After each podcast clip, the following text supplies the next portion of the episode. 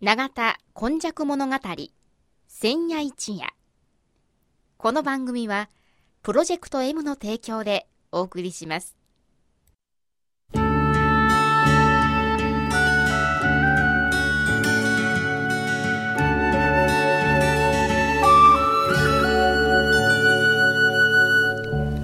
神戸は港があることで多様性のある町となりました。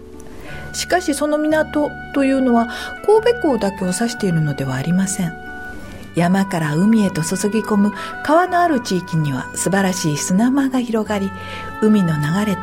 川の流れに相まったこの永田地域一帯も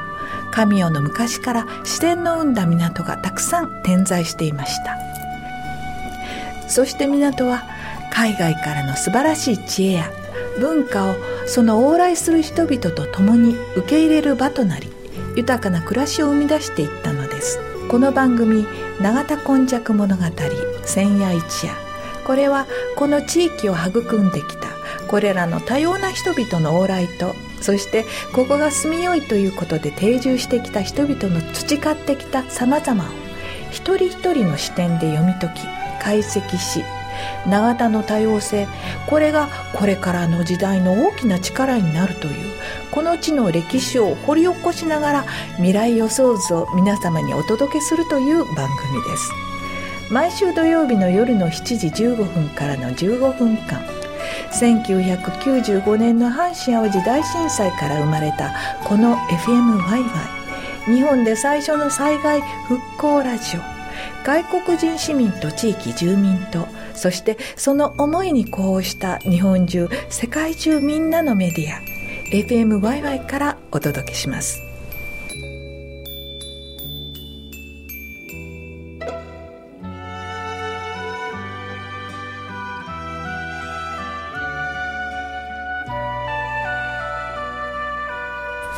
本日も永田今昔物語の時間がやってまいりました。司会進行はいつものように FMYY のキムチアキ。そして、えー、本日のお話はこの方です。須磨で生まれ須磨で育ち八十数年井上勇です、はい、よろしくお願いします。さて井上さん40夜今日はどういうお話でしょうか？今日は大工さんのあの職種についてお話をしたいと思います。またまたどういうことでしょうか？あの、意外とですね、あの、一一元に大工と言いますけど、大工も、あの、そんな種類がもうたくさんありますね。そうなんですか。はい。あのまず冒頭にですね、これあの、どんぶり勘定という言葉がありますね。あ、よく使いますね。この丼り勘定の、その、ところはですね、あの、職人さんが昔で、現在はしてる人は全くないんですけど、昔の職人さんは腹掛け。という、あの、その、まあ、一種の作業着ですね。はいはいはい、あの、特にあの、関東では、あの、その、よく、あの、火消しなんかよく、あの、来ております。その、腹掛けの前にですね、非常に大きな袋がありまして、うん、そこにはね、何でも入れられる、道具も、少々の道具、まあ、釘なんかも入れられる。ええ、そういうところから、あの、の語源でですね、職人の腹掛けから、あの、取った名前は、その、どんぶり勘定の語源なんですね。そそれがまあ、その、そういうことをはじめまして、まあ、大工の神様はですね、聖徳太子。え？知らんかった、はい、これはもう、お札で有名な聖徳太子がですね、はいはい、大工さんの神様ですね。その聖徳太子がですね、あの、この差し金、大工さんが使っている金差しのご存知でしょうかね。はいはい、あの、その金差しをですね、あ聖徳太子が、あの、発明されまして、うん、でその、それがもう、あの、元で、あの、大工のあの神様。でなっております。あのこのだそのその差し金というのは、その一丁ありましたら、あの昔の大工さんは、その差し金で一軒の家があのその立つ、その差し金が本当にですね、もう、もう図面以上に貴重なその道具だったんですね。そしてですね、あの、この大工の昔、あの、家庭ではですね、あの、聖徳太子のですね、描かれたのれんとかですね、ええ、あの、特に私はあの、本職は大工ですので、あ、そうですか。はい。はい、あの、私の、あの、お袋の、あの、この兄弟、あの、鏡の、ま、あの、この、かけてるその、あの、カバーがですね、聖徳太子の、その、あの、描かれたものが書かれておりましたね。それで、あの、やはり、あの、あの、大阪の天王寺さんが、はいはい、あの、聖徳信仰の対象なんです。そうですね。で、今でもですね、あの、職人さんがやっぱし、あの、天王寺さんによくお参りをしておりますね。そうですか。それから、今度本題に入りまして、大工の呼び名。はい。まずですね、あの、矢大工、町屋大工。はい、という、あの、まあ、呼び名があります。屋大工っていうのは屋根の矢と書くんですね。はい、あのー、そうですね。そしてその、これは、あの、得意な、得意の範囲はですね、はい、委託部審。それから一般住宅、うん、借家の不審、うん、そういうのをあの主に手がけてるあの大工と、そしてあの仕事の内容はですね、から言いますと、棟梁があって、って沢役があって、それから大工の職人。はい。で、各棟梁にですね、その職人が、あの、この所属して、これはもう戦前までなんですが、そして、いわゆる一般の家を建てる、というような、あの、ことが、この、あの、町屋大工ですね。はい、そしてあの、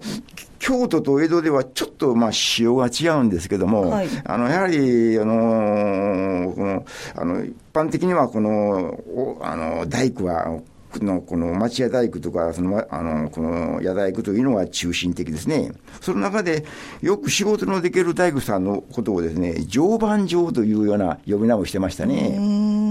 それから次にですね、すき家大工。すき家作りとかよく言われるんですね。はい、そすねそれは茶室とかですね、そのそういうような形の、あの特殊ですね。館を建てる大工さんですね。はいはい、特にですね、このすき家武神の場合は、丸太。嗯。竹、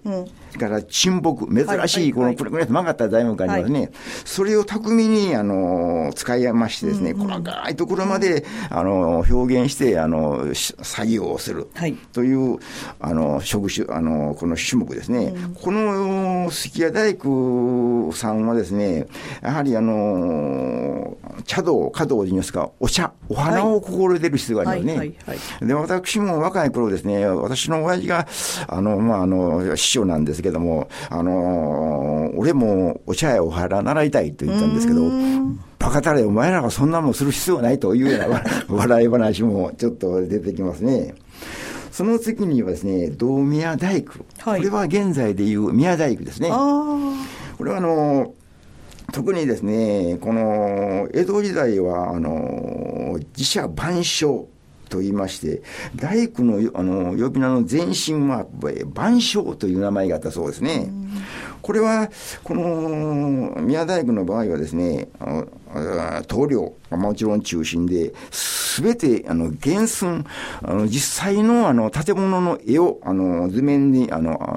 あの表しまして、それに基づいて、あの社寺、要するにお寺とお宮さんをあの組み立てていくということなんですね。正直にこの宮大工の場合はですね、昔からよく言われてるんですが、賃金が、まあ、一般の大工さんよりやっぱり低かったそうなんです。と言いますのは、あの、社寺建築の場合は、期間が非常に長い、2年も3年もかかる。あの長い間仕事ができるから、賃金が安かったんじゃなかろうかという説もありますね。それからですね、次は船大工。これは、あの、よく言う、あの、この、木造船。小さなあの漁船の作る船大工、ええ、戦後はですねこの大工さんこの船大工さんたちはボートとかヨットをよく手がけてましたね。特に神戸ではですね、あの、江戸時代、あの、西出町、東出町、川崎町、はい、この辺りにですね、木造船の、特にあの、作る造船所が非常にたくさんありましたね。で、あの、漁師の村には、駒駒ヶ谷市もそうなんですけども、あの、須磨も漁師の中には船大工さんが、あの、一人か二人おりまして、その漁師の船をですね、修繕をよく、あの、したことをよく、あの、えっと、見かけましたね。それから、あの、仮悪く大工。これ、仮悪大工はですね、鉄筋コンクリート。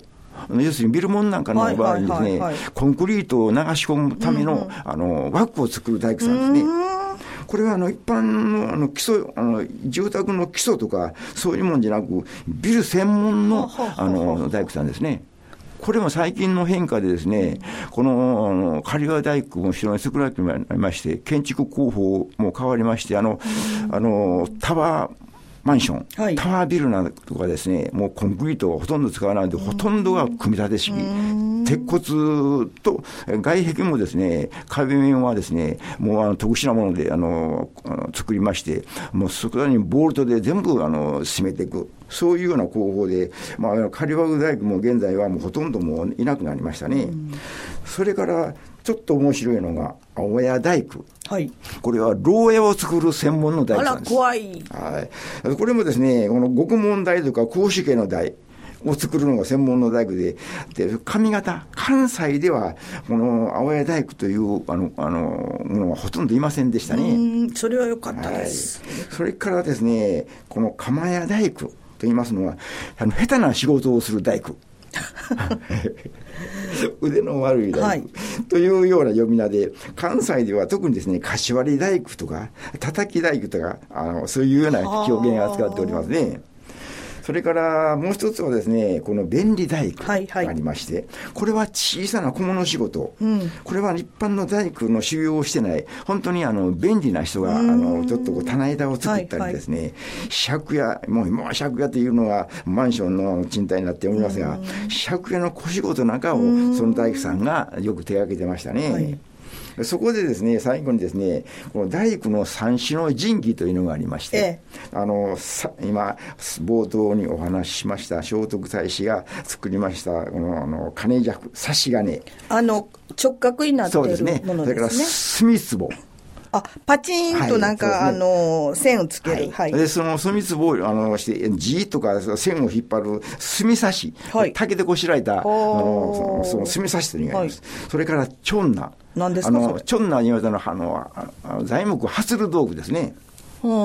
で、この、この三種の神器はですね、大工の家ではお正月には必ず鏡餅と一緒にですね、散歩にあの飾って、その日頃のあの、道具に感謝をするという意味で、大工の家ではお正月に飾っておりましたね。でもう一つちょっと面白いのは、武蔵坊弁慶。はい。この武蔵坊弁慶は、あの、よく、その、絵案から出てきます、七つ道具を持っているんですが、はい、この中にチョンナがなかったんですね。これなぜかと言いますと、はい、あの、チョンナは主に向かって刃物が飛んでくるわけです。走りますので。はい、で、その、俗に言う弁慶の泣きどころという言葉がありますね。えー、これは向こう連れのことを言いますので、はい、あの、弁慶もチョンナは持ってなかった。恐ろしい道具であるということなんですね。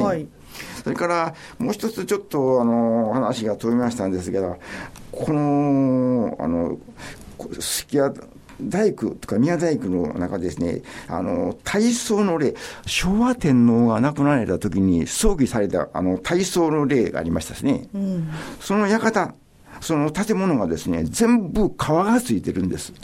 柱、桁、はい、もう小さなものも全部生木の、あの、この柱がありまし。て、はい、この体操の例を、あの、館を作るのもですね、このすき家大工とか宮大工が中心になって作るそうですね。なるほど、はい。そういうことでですね、もう、やはり時代のあの進化でですね、ええ、最近の大工さんの道具もあの異なりまして、はい、墨壺も欧米式な墨壺で、はあ、もうあの、本当にもう自動的にパッと紐がですね、はい、チクチクっと中へ入って、はい、非常に便利になりまして、はい、あの我々の古いもうあの大工の職人はですね、道具すらもう偏見的でですね、建物も随分変わりましたね。ああ、そうですか、はい。えー、そういうところがですね、大工の物語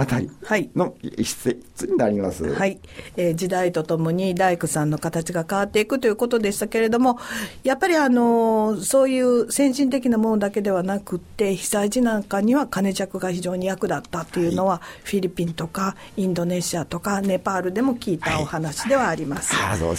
今回お話しいただきましたのはこの方です。妻の住人、井上勇でした。はい、ありがとうございます。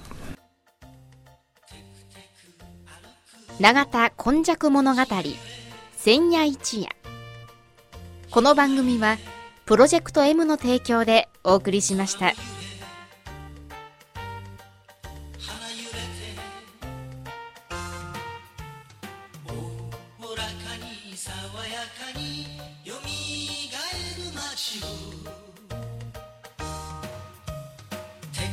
ブラブラ